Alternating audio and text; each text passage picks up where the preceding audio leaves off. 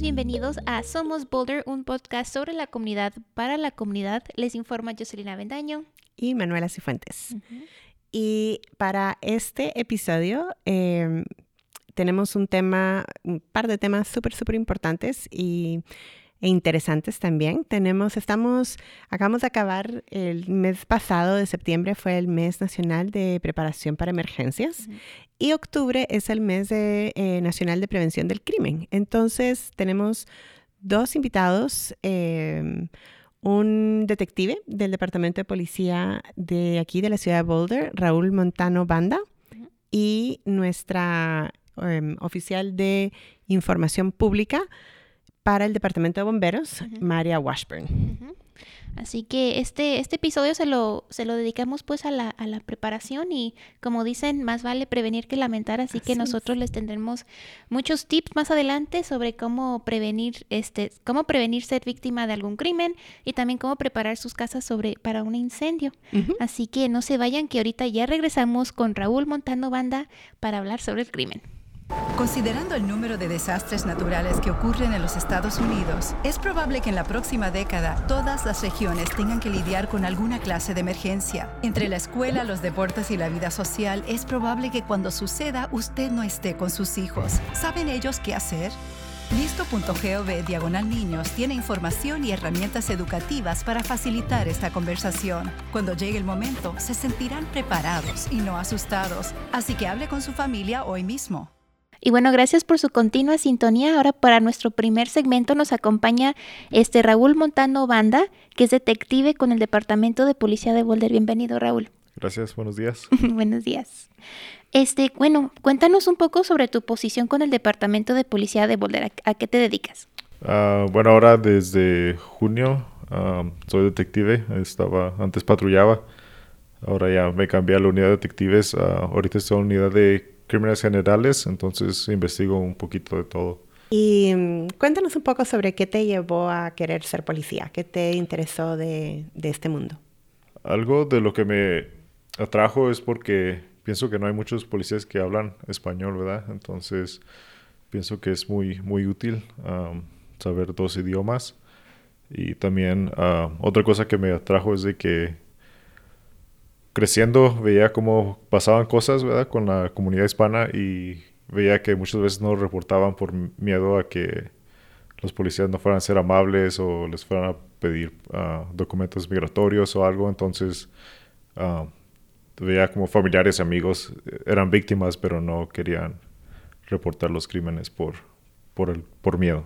Y por miedo a las dos cosas, a no poder comunicarse y, y también a a, lo de los papeles, pero también esa parte de, poder hablar el idioma es súper importante, ¿no? Sí, claro, sí, sí, pues también, uh, sí, pues a veces que hablaban y en el pueblo que yo crecí es un pueblo muy chico, entonces yo pienso que no había ningún oficial que, que hablara español, entonces eh, em, hay veces que, que se necesitaba ir a, a, tramitar papeles legales y estaba yo, un niño de 10, 11 años, traduciendo documentos legales para, para mis papás.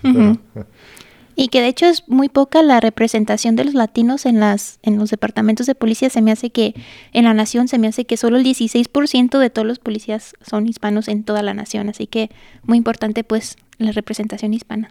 Sí, sí, aquí en, en Boulder tenemos la fortuna de que pues ya casi cuando llegué yo se me hace que habíamos como tres nomás que hablamos español. Uh, fue hace cinco años. Bueno, nativos que hablaban español nativos. Había otros uh, que hablaban español, pero eh, lo habían aprendido después, no era su lenguaje natal. Y ahora ya tenemos, no sé, creo algunos 10 sabremos que, que somos bilingües.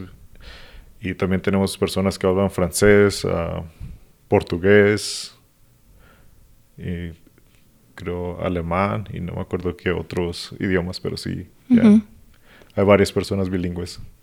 Y este, ¿y qué has visto tú pues en tus interacciones pues con la comunidad hispana? ¿Has visto más un poco más de pues más confianza, se podría decir? Sí, yo pienso que el hablar dos idiomas y, y poder ah, encontrar algo en común cuando cuando llegas a, una llamada, ¿verdad? Que puede ser a veces muy, muy estresante y, he visto a la gente que cuando llega alguien que habla su propio idioma, ah, eh, inmediatamente se, se ven más, más tranquilas, ¿verdad? Porque hay veces que, que sí, aunque no fuera mi llamada, hay veces que me hablaban para ir a, porque necesitaban a alguien que hablara español. Entonces eh, se podía ver el alivio en las personas de que, ok, ya, vaya, viene alguien que, que, me va a entender mejor ¿verdad? la situación en la que, estoy pasando. Y claro, también siempre pueden usar un, un intérprete, pero a veces eh, cuando uno está súper estresado es, es, es mucho más Em, es mucho más fácil poderse comunicar en su idioma. Entonces, que, que tengamos, ya que el español es el, el, idioma más hablado entre las personas que hablan otro idioma aparte del inglés, em, tener a alguien con quien no, donde se pueda prescindir de un intérprete y, simplemente hablar con alguien es, em, es tan útil porque a veces uno está muy estresado y, y es mejor hablar directamente en su idioma, ¿no? Sí, claro. Ah, tenemos otros ah, recursos a nuestra disponibilidad. Tenemos algo que se llama Language Line, que um, es un número de teléfono donde los oficiales hablan y hay un traductor en el teléfono, pero yo pienso que no... Uh, sí, sí, es útil, pero a la misma vez no se... No, hay esa conexión, ¿verdad? Cuando utilizando esos servicios. hay oficiales que me han dicho que han intentado utilizar como Google Translate, pero hay como sabemos, hay palabras que no se traducen bien, entonces se puede perder la comunicación. Entonces.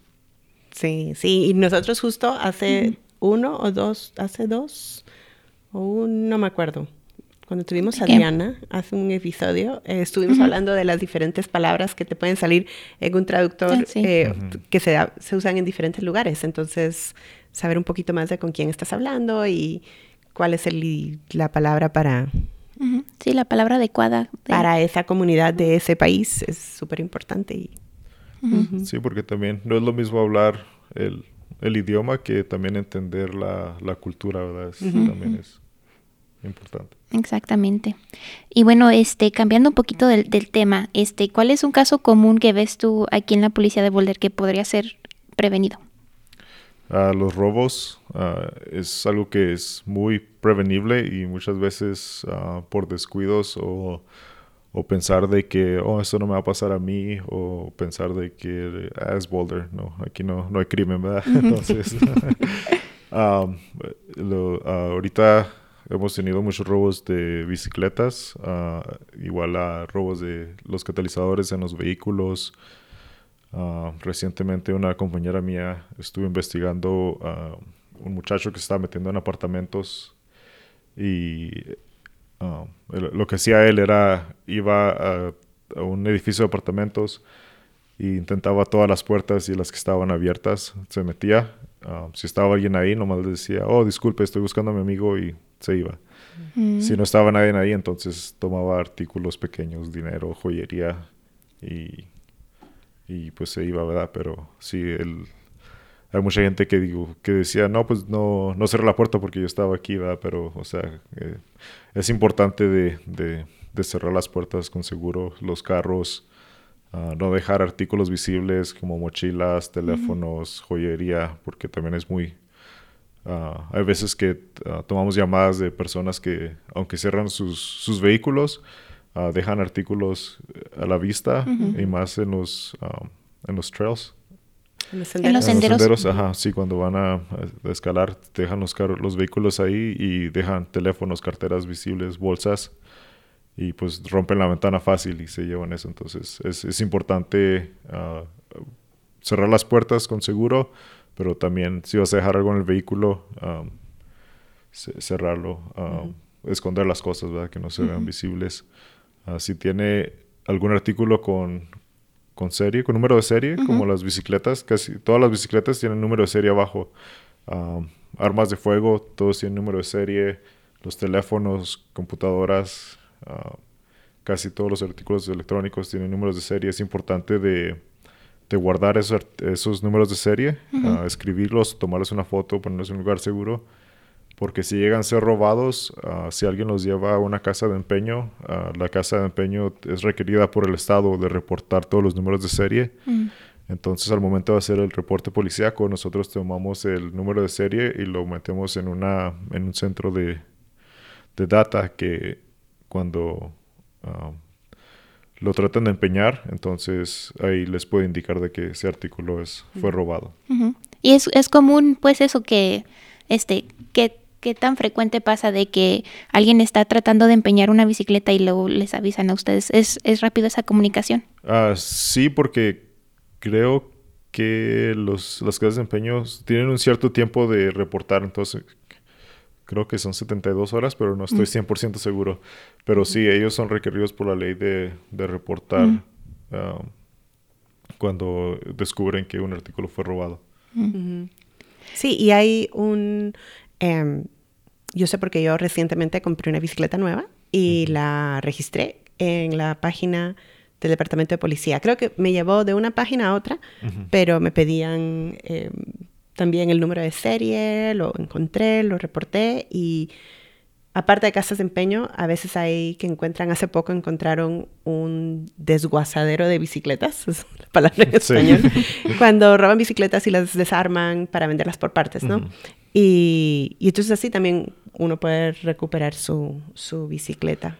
Sí, en el caso del desguazadero al que te refieres, ese es uno, uno de mis casos que estoy trabajando ahorita. Y lo que encontramos es de que uh, personas estaban robando bicicletas y las estaban intercambiando por, por drogas.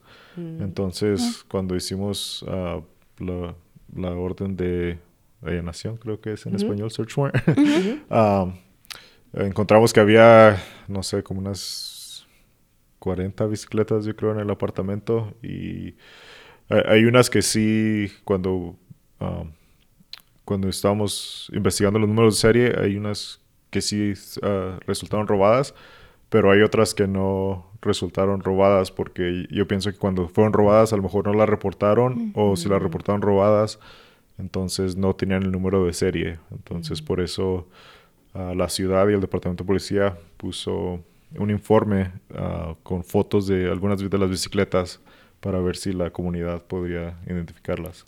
Y, ya fueron recuperadas esta, estos artículos porque fue hace unos cuantos meses, ¿no? Que pasó eso de que en el comunicado de prensa de que si reconocían estos objetos que por favor fueran al, departamento. ¿Ya fueron recuperados la mayoría? Ah, creo que ahorita tengo como cinco que fueron recuperados y pero hay, varias ahí todavía que no que nadie ha, ha, llamado y decir que, que, son de ellos. Mm. Y si nos están escuchando ahorita, eh, pueden visitar nuestra página de Facebook y buscar ese, porque el, departamento puso un comunicado de prensa y nosotros compartimos también la información en la página de Facebook en español de la ciudad de Boulder. Así que también le vamos a tener esos enlaces en las notas del podcast por si usted fue este, víctima de algún robo y quiere ver si estos artículos son de ustedes. Y también mencionaste el robo de catalizadores, es otro tema que ha estado un poco eh, caliente últimamente. Sí, ha, pasado mucho, no, no, solo en Boulder, pero todo en el área metro de Denver. Ah, y bueno, no solo aquí en Denver, en, todo el país. Ah, ha, estado mucho el, el, robo de catalizadores por los metales que tiene el catalizador. Entonces, Ah, lo que hacen es que los roban, los cortan debajo de los vehículos y los van y los venden a un centro de reciclaje. Y, es como pasa. Ah, la mayoría de los robos que estamos viendo están utilizando ah, power tools. sí, como... sí, como sierras eléctricas, herramientas, sierras eléctricas, están utilizando eso para, para cortarlos. la mayoría que hemos visto los cortan en un minuto, menos de un minuto. Entonces ya saben lo que están haciendo. Uh, van abajo, los cortan y, se lo llevan. Um, es a, veces que ha sido, pues es difícil de, de, encontrarlos cuando están haciendo con el, robo, ¿verdad? Porque es, muy rápido. Pero si las personas escuchan algo raro, porque es, un ruido, sí, sí se oye recio, porque es metal contra metal cuando están cortando.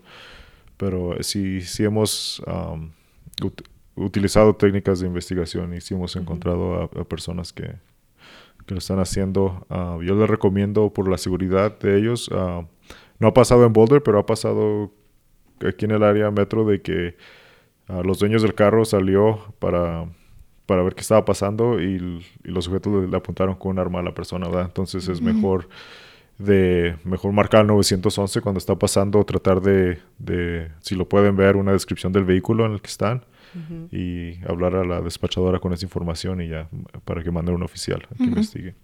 Y bueno, yo, yo no sé muchos de, de, de, autos, pero este, por ejemplo, si una persona no se dio cuenta, eh, el oído eh, que escuchó, pues el ruido que cuando se lo estaban quitando, hace un ruido el carro al, la próxima mañana, pues que cómo se pueden dar cuenta que se, le, se lo robaron. Sí, el catalizador es lo que hace que tu vehículo funcione silenciosamente, entonces va, va, va, a ser muy, muy ruidoso en la mañana siguiente cuando, cuando lo traten de prender. Mm. Uh, va a ser obvio. Sí, va a ser obvio, sí. y no, no va a funcionar igual, no, a lo mejor no va a tener la misma potencia de que tenía mm. antes, ¿verdad? Okay. Um, la ciudad de Boulder y la Universidad de Colorado, CU, es, estaban, creo que el mes pasado tuvieron un evento donde estaban regalando kits para poner, para marcar los catalizadores. Uh -huh. uh, no tengo inform más información sobre eso ahorita, pero a lo mejor podríamos hablar con Mitch Trujillo a ver que si la ciudad va a hacer otro evento de ese tipo para que a lo mejor la gente pueda agarrar, tratar de agarrar un kit para, uh -huh. para los uh -huh. catalizadores. Sí, nosotros les, les, mantendremos al tanto y este si hay alguna actualización ahí se los tendremos pues en las notas del podcast si hay algún otro evento próximo. Así es. Yo sé que Mitch ya mandó a traducir esos eh, los volantes con información, sí. pero no sé cuánta gente, porque el evento fue en el campus universitario, entonces no sé cuánta gente de la comunidad que, que no es estudiante o -huh. empleado de la universidad, pero sí vamos a hablar con Mitch y, y traerles más información. y este, otra vez cambiando un poco, ya nomás cambiando de tema. este, pero volviendo a cambiar de tema, este, ya que los días se están acortando un poco, ya ves que el, el sol este, se mete más más temprano, uh -huh. este, ¿cómo se puede mantener la comunidad este, segura, a salvo, mientras este, se, se mueven por la ciudad? Por la ciudad? Uh, ¿Te refieres en bicicleta? Ya sea en bicicleta o caminando, pues que esté oscuro o este, cómo se pueden, algunos tips que tengas. Sí, tips para bicicleta. De hecho, la, el, la ciudad de Colorado, de, de, Colorado, la ciudad de Boulder tiene una ley que, que requiere a todos los ciclistas tener luces uh, en las bicicletas cuando está oscuro, 30 minutos antes de que oscurezca y 30 minutos después de que amanece. Entonces, pues sí, entonces es requerido de que tenga una lamparita y la lamparita tiene que estar sujeta al frente de la bicicleta. Entonces yo lo que he visto es que mucha gente se lo pone en el casco, uh -huh. pero si vas en la bicicleta y volteas a la derecha o a la izquierda, entonces el, a lo mejor puede que el conductor de un vehículo no, no vea la luz de enfrente, y, ajá, de enfrente ¿verdad? Entonces es importante tener esas luces, uh, reflectores en, en las bicicletas. Uh, igual, ¿verdad? En la noche, si va caminando en la noche, también traer una, una lámpara consigo para que, para que pueda ser visible. Uh -huh. Listo. Y mm, eh, ¿el Departamento de Policía ofrece alguna clase de defensa personal o, o hay otros lugares donde uno, si, si uno quisiera tomar ese tipo de sí, clases? El, el Departamento de Policía en general no de... No, no ofrecemos ninguna clase. Um, hay uno que se llama Citizens Academy que lo hacen uh, cada año. Creo que es en septiembre o noviembre cuando, uh -huh. cuando lo hacen. Um, y ahí se les enseña un poquito de todas las personas, ¿verdad? todo lo que hacemos de día a día en las operaciones de policíacas. Um, no sé si cubren defensa personal ahí. Pero sí, hay, hay, varios gimnasios. Yo sé que hay varios gimnasios que, que se pueden inscribir como de box o de MMA, ¿verdad? De, uh -huh. uh, pero hay, hay, que tener cuidado también en, en eso de, de, defensa personal para no meterse uno en, en problemas con la ley, ¿verdad? Diciendo uh -huh. de que, no, pues que me estaba defendiendo del, del vecino, ¿verdad? Cuando vino y me atacó, pero, pero sabemos de que muchas veces uh, la, las personas, aunque alguien aunque usted puede decir que se está defendiendo, ¿verdad? Pero si usted provocó el ataque o si los dos um, se pusieron de acuerdo en pelear y después dice, no, pero él me pegó primero, sí, pero pues los dos estaban de acuerdo, estaban de, de acuerdo. que ajá, de que se iban a pelear, ¿verdad? Entonces puede que los dos reciban ticket for, para por pelear, por mm. brawling, como le decimos, ¿verdad?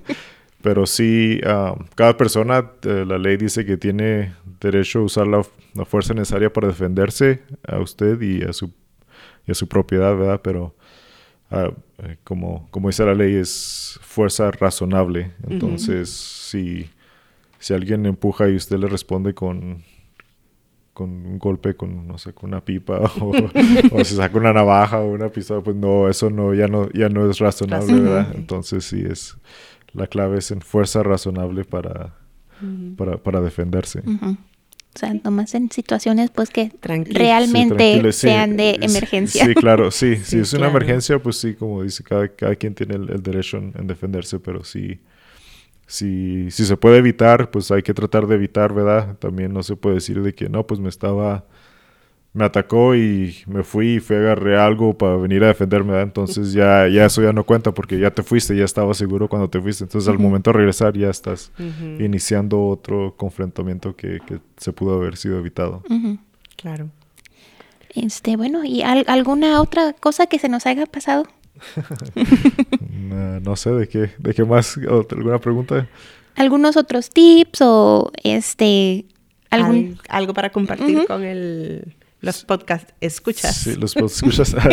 Ah, yo diría, si, si ven algo raro, ¿verdad? Cada quien vive en, en, su comunidad y saben lo que, lo que es normal de día a día, ¿verdad? Entonces, si ven un, un vehículo raro o una persona que no cuadre, uh, ¿verdad? Entonces, no, no deben llamar, como les decía. Tenemos uh, personas que, que, hablan español también en el centro de despacho y también ellos tienen acceso a Language Line. Entonces, hay una opción cuando marca el número de no emergencia, si no es una emergencia, creo que es la opción número dos para, para español. y, y si hay alguien que pueda tener en español, le van a tener en español. Si no, como le digo, los despachadores van a usar Language Line. Perfecto. Bueno, Raúl, muchas gracias por tu tiempo. Te agradecemos que nos hayas visitado. ¿Qué tan preparada estaría tu familia de un incendio forestal llamar a tu puerta? ¿O una inundación? ¿O un temblor? No puedes desaparecer un desastre natural. Por eso es importante ir ahora a listo.gov. Tiene las herramientas y consejos que necesitas para hacer un plan de emergencia con tu familia. Así que si el desastre llama, Vamos. estarás listo para proteger a tu familia. Ah, es solo la pizza. Sí. Haz un plan hoy Y bueno, bienvenidos de vuelta a Somos Boulder. Para esta, este segmento tenemos a Maria Washburn. Ella es oficial de información pública con el Departamento de Bomberos aquí en Boulder. María, bienvenida. Hola, gracias. Eh, cuéntanos un poquito más sobre tu posición en el Departamento de Bomberos de Boulder. ¿Qué exactamente hace una oficial de información pública?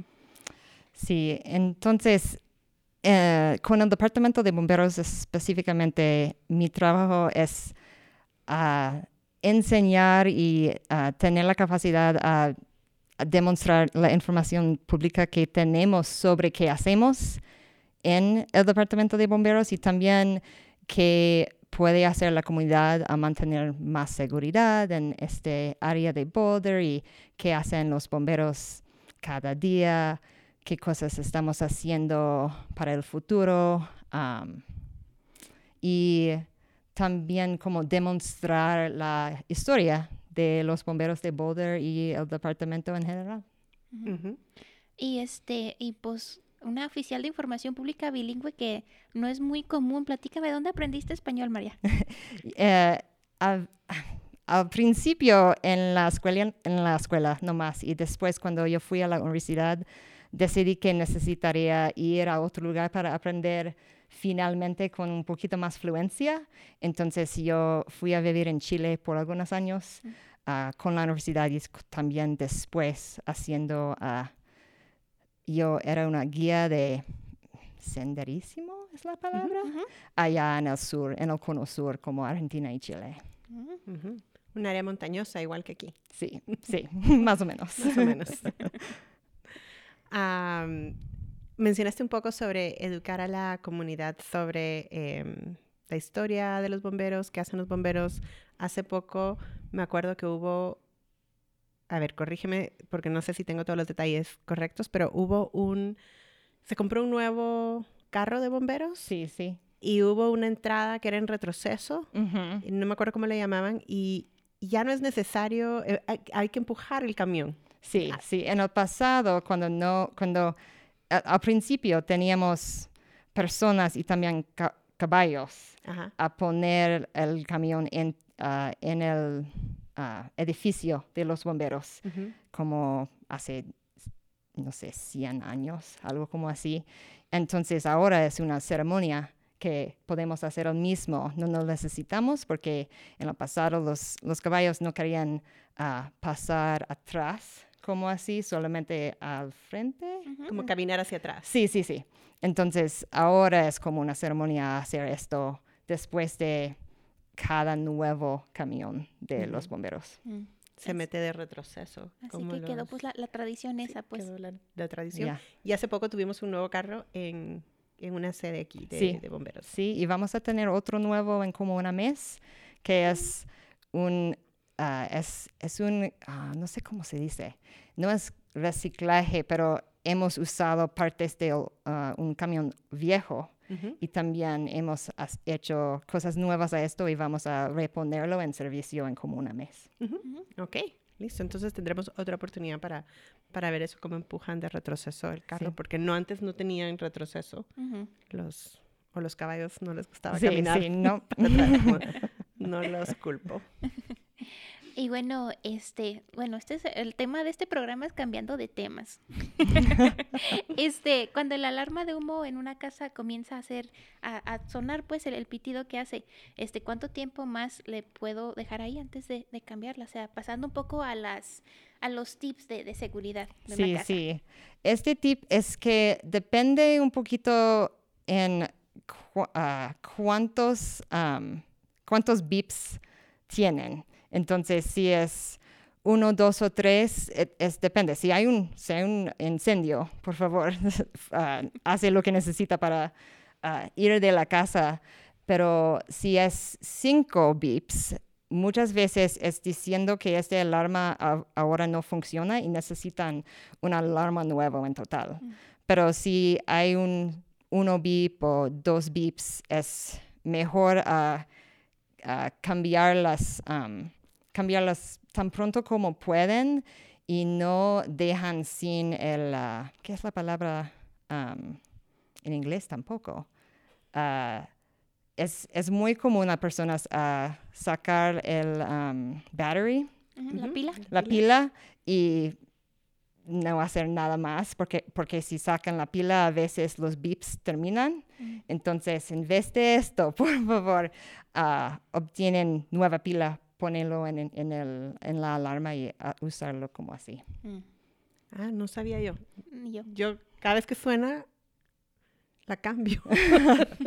Puede, Pero se pueden puede cambiar, cambiar la, la la batería. pila. Sí, Ok. sí. Si es 5 beeps, y depende a veces en qué tipo de alarma tiene, pero si es 5 beeps, muchas veces está diciendo necesita nueva alarma, pero es menos de 5 beeps, es posible que solamente necesita cambiar la pila. La pura pila. Mm.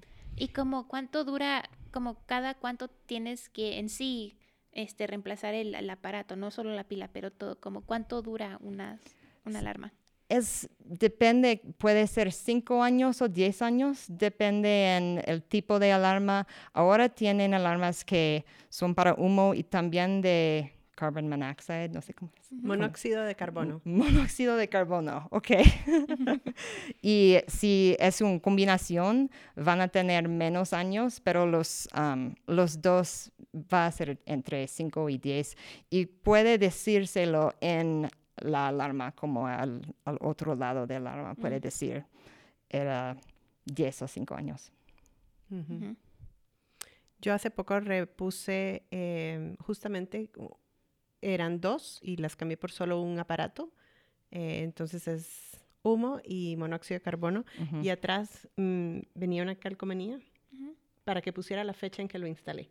Oh. Y entonces decía más o menos, cámbialo, eh, o que pusiera, pero te daba como para que uno marque, porque a veces, hace cinco años, a sí, veces uno, uno. ya se olvidó, eh, entonces no, eh, es bueno tener esa- esos datos en la parte de atrás de la, de la, de la maquinita. Entonces presten atención, si les toca cambiar, eh, cámbienlo, eh, no lo dejen pasar porque es muy importante. Sí, sí, es muy importante. Ah, a ver, también como estamos, em, el mes pasado eh, acabó el mes nacional de preparación, em, queríamos hablar un poco también sobre lo que es el programa Everbridge, que es un programa que no solo te permite inscribirte para recibir alertas, sino también eh, como decirle al programa en qué ocasiones quieres recibir alertas y luego cambiarlas si la situación cambia. ¿Nos puedes contar un poquito sobre Everbridge? Sí, a ver, ¿dónde empiezo? Ah, si no han inscribir, si, si no han inscrito en Everbridge, es importante ir y como por lo menos decir ah, dónde está su casa y puede poner esta dirección en Everbridge y después de esto, Everbridge va a saber que si algo está pasando en este lugar específicamente, que usted quiere saber lo que está pasando. Esto es el sistema de Everbridge. Pero también pueden añadir otras direcciones en, ah, en la ciudad de Boulder y también el condado de Boulder, como las escuelas, donde trabajan, otros lugares donde se pasan mucho tiempo, algo como así, y pueden añadírselos en su mismo, ah, ah, en, su mismo programa específico a un número de teléfono para recibir las uh, los notificaciones para cualquier dirección que quieres. Mm. Y pueden entrar y cambiárselos cada año lo que quiere si hay cosas que han cambiado, como escuelas, lugares de trabajo, como así. O sea, yo ahorita puedo tener una para mi casa y una para em, donde trabajo. Sí. Pero si cambio de trabajo, puedo quitar esa, porque ya, digamos que cambié de trabajo y es en otra parte de la ciudad, lo puedo cambiar y poner otra dirección pero todo está con el mismo número de teléfono. Sí.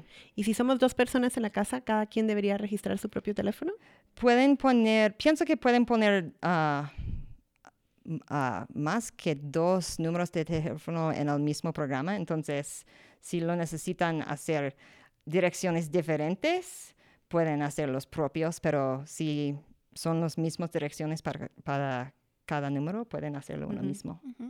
Entonces, esto es, o sea, crear los perfiles, agregar este, las, las direcciones. Entonces, esto, este programa, en caso de una emergencia, si estás, si esas direcciones están pues en el perfil, te notifica. Entonces, por ya sea tu número de teléfono o también pones algún correo electrónico. Pueden poner un correo electrónico también. Es, es posible que van a recibir el, um, la notificación en una manera un poquito diferente. A veces se va a junk mail, cosas como así. Mm. Entonces, no es tan Ah, tan seguro que va a venir a, su información como un celular, mm. pero si no lo tienen, pueden hacer esto.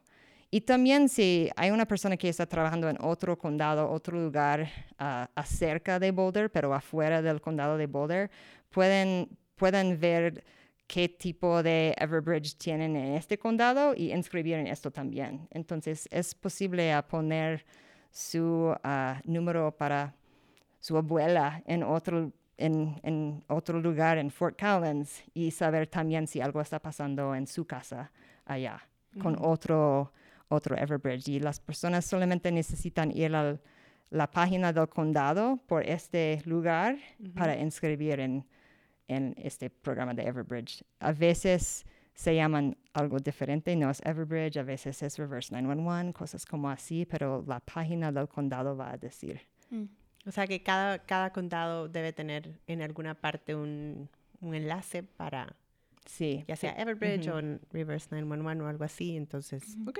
¿Y estos en como qué tipo de emergencias, ya sea incendios, inundaciones?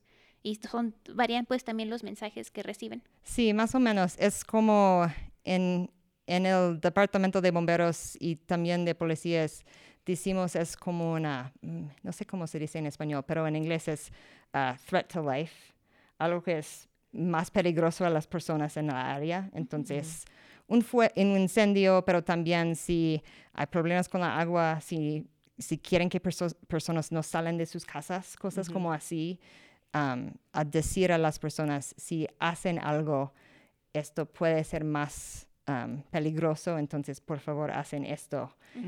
Y más o menos es lo que usamos esto para, para estos mensajes solamente. ¿Y qué tan útil ha sido esto, este sistema para ustedes? Ah, a ver, es, es importante ah, para nosotros a saber que las personas están seguras y que pueden mantener su propia seguridad y nosotros en, ah, en Public Safety, en bomberos y policía y cualquier ah, departamento que podemos enfocar en lo que necesitamos enfocar sobre el incendio, um, inundación, algo como así, y saber que las personas están ok. Mm. Sí, ok. Entonces, esto se usa, habías dicho threat to life, entonces solo quiero decir, es como cuando hay algo que es lo suficientemente grave para poner en eh, amenazar nuestra nuestro potencial de seguir vivos o de seguir vivos bien. Sí, sí. Pienso que hay una manera mejor a decírselo, pero sí. entonces, eh, estábamos hablando justo antes de que comenzaran el programa de como las dos grandes amenazas de mm, cosas naturales que tenemos aquí en, Boulders tienden a ser eh, inundaciones, em, pero eso un poquito ahorita está bajando la, amenaza de inundaciones porque em, ya se derritió supuestamente toda la... Ya, ya está regresando el, el, otoño, mañana es el primer... No, ya fue el primer día de otoño. Y mm, y, los incendios, porque es un área muy, muy seca. Entonces, no sé si querías hablar un poquito, ya sea de uno, de los dos, de qué cosas podemos hacer en general para, em, para estar preparados para un incendio o para una inundación. Sí, pienso que principalmente es importante para cada casa y personas a tener ah, una idea, por lo menos, una idea sobre qué qué necesitan traer y qué necesitan hacer si algo está pasando en que necesitan salir de cualquier lugar, de su casa, de su, trabajo. Entonces, para mí es ah, saber que las personas en mi familia saben cómo pueden contactarme y también alguien tiene los papeles importantes y como decimos en inglés, un go bag, una cosa que podemos tener en dos minutos y salir de la casa y esto es para mí, para mi familia también, es la cosa más importante. Si hay algo que necesitamos hacer rápidamente para ir a un lugar más seguro, ¿qué podemos hacer en como dos minutos o menos ah, para ir a ese lugar y tener lo que necesitamos? La familia, los, es como las, las mascotas. Uh, las, los papeles, las prescripciones. ¿Es la palabra prescripciones? Sí, receta médica, pero... ok, sí, eso. Cosas como así para que puedan ir sin tanto estrés a saber dónde están los, dónde está mi familia, dónde están mis mascotas. eso es la cosa más ah, urgente y también hay otras personas que pueden hacer y preparar más en mi situación, porque yo vivo en un lugar donde eh, es posible que vamos a tener un incendio porque vivo en el condado más afuera de, un, de Boulder, afuera de Lyons, y tenemos también una, es, es, una bolsa grande con las cosas que yo sé mi familia y mis mascotas necesitan si, han, si necesitan salir con rapidez. Porque muchas veces para mí, como una bombera, yo no, yo no voy a estar allá en la, en la casa cuando las, cosas están pasando. Entonces, ¿qué podemos hacer también a saber que nuestras familias están ok también?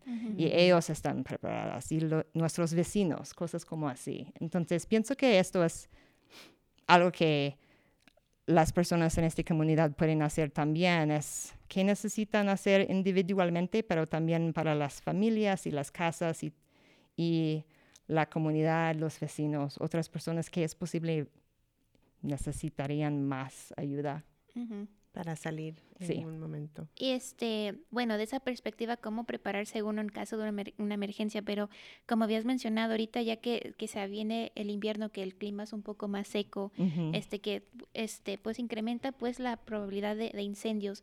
¿Cómo puedes proteger tu casa, por ejemplo, a que este, prevenir un poco pues de que no le llegue algún incendio? Sí, sí. Ya, es que ahora y también en el invierno es es tiempo bueno a ver que si hay cosas alrededor de la casa que son más peligrosas a, a ¿qué es la palabra? Más peligrosas a ayudar un, un fuego a, hacer un incendio, a, a, cambiar la situación. Entonces, si hay, um, si hay árboles o otros mm, tipos de landscaping. ¿Qué es la palabra en español? Em, jardinería. O sea, como hojas secas, eh, eh, arbustos. O árboles que son... Que, Propensos al, al, incendio, pues. Sí, y también si hay... Um, estas son palabras nuevas para mí en español, como branches that need to be cut, como ramas. ramas. Entonces, a, a, hacer trabajo en, en, en los como ramas que ahora no tienen nadie, muy, son muy secos, o si hay, si hay si hojas, el, el, mulch que personas les, les gustan a, tener alrededor de la casa, si es muy seco, también es peligroso. Cambiar a, piedras, cosas como así, a ver en sus, en sus gutters, que es, ¿cómo se dice gutters? Eh, canaletas. Las, canaletas. En las, canaletas, si hay hojas o también los, los pine las cosas de uh, otros árboles y ramas en las canaletas, es mejor sacar esto y tener nada más que agua. cosas que pueden empezar un incendio pequeño, que pueden uh, ser más grande cuando tenemos estos vientos grandísimos en, el, en el otoño, en octubre, septiembre especialmente, es mejor a mantener este como por lo menos cinco, como un metro alrededor de la casa ah, sin algo que puede, ah, puede quemar. Claro, que pueda y que tenga las propiedades que fácilmente prende fuego y fácilmente lo propaga.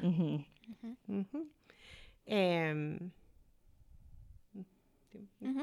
este, y algunos otros consejos que, que tienes para, este, ya sea, ya sabemos pues con protegernos nosotros, nuestra casa, algo más, algunos otros tips que tengas para nosotros.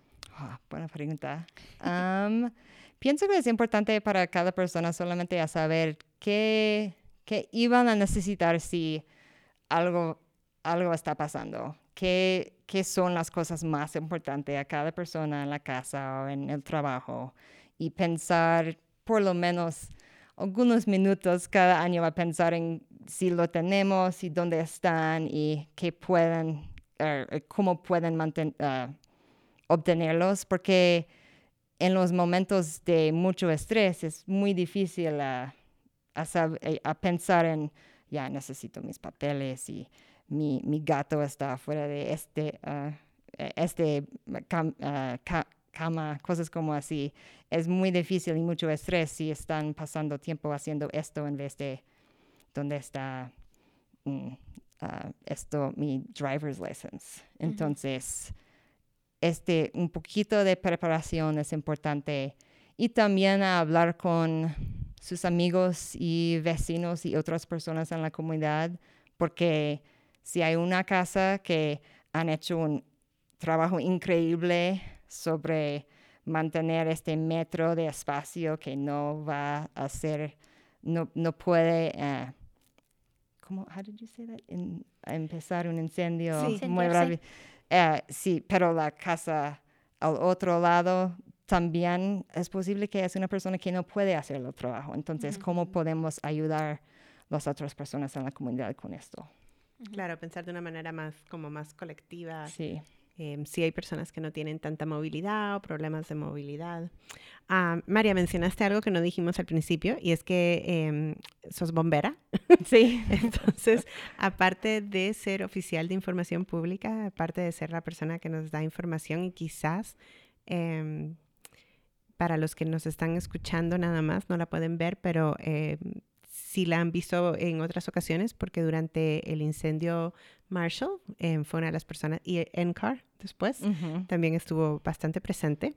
Em, pero María también es eh, bombera. Entonces, eh, yo tengo una pregunta aquí que es, em, cómo eh, cuando nosotros decimos, nosotros, digamos, la ciudad de Boulder o el condado de Boulder, la oficina de desastres, dice, es importante evacuar. Hay una orden de evacuación, la gente tiene que salir de sus casas, que cómo ayuda a, eh, por ejemplo, a combatir un, un incendio cuando la gente eh, sigue las instrucciones de los oficiales. O sea, ¿y de qué manera eso ayuda a la hora después de estar combatiendo un incendio forestal? Ya, ya, buena pregunta.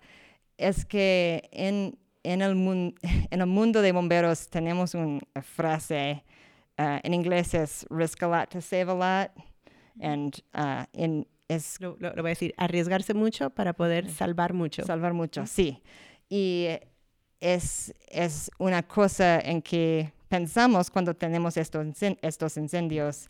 Si hay una persona en una casa durante un incendio, vamos a poner, nuestros, ah, nuestras vidas en más riesgo a tratar de salvar a esta persona.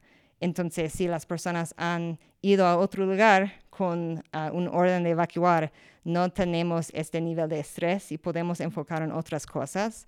Entonces, es Ah, ayuda, es importante ayudar los bomberos y las otras personas como policía y los rangers que están tratando a ver si podemos hacer algo sobre incendio, pero vamos, siempre vamos a enfocar en las personas y las vidas ah, primero. Entonces, si podemos asegurar que las personas están seguras, después podemos hacer lo que necesitamos hacer sobre el fuego entonces, si hay un orden de, ir a otro lugar, de evacuar, uh, ayuda a los, es, importante ayudar a los bomberos y a otras personas que están tratando a parar lo que está pasando. O solamente a veces es, uh, las otras personas pueden ayudar sin yendo del, del área para que tenemos más espacio. Si los coches no están en las calles y tratamos de entrar, es, es como NCAR las personas yendo de Tebo Mesa y las otras personas como los bomberos yendo otro a, a Encar y Tebo Mesa, e, era, sería más difícil si um, las personas no están moviendo.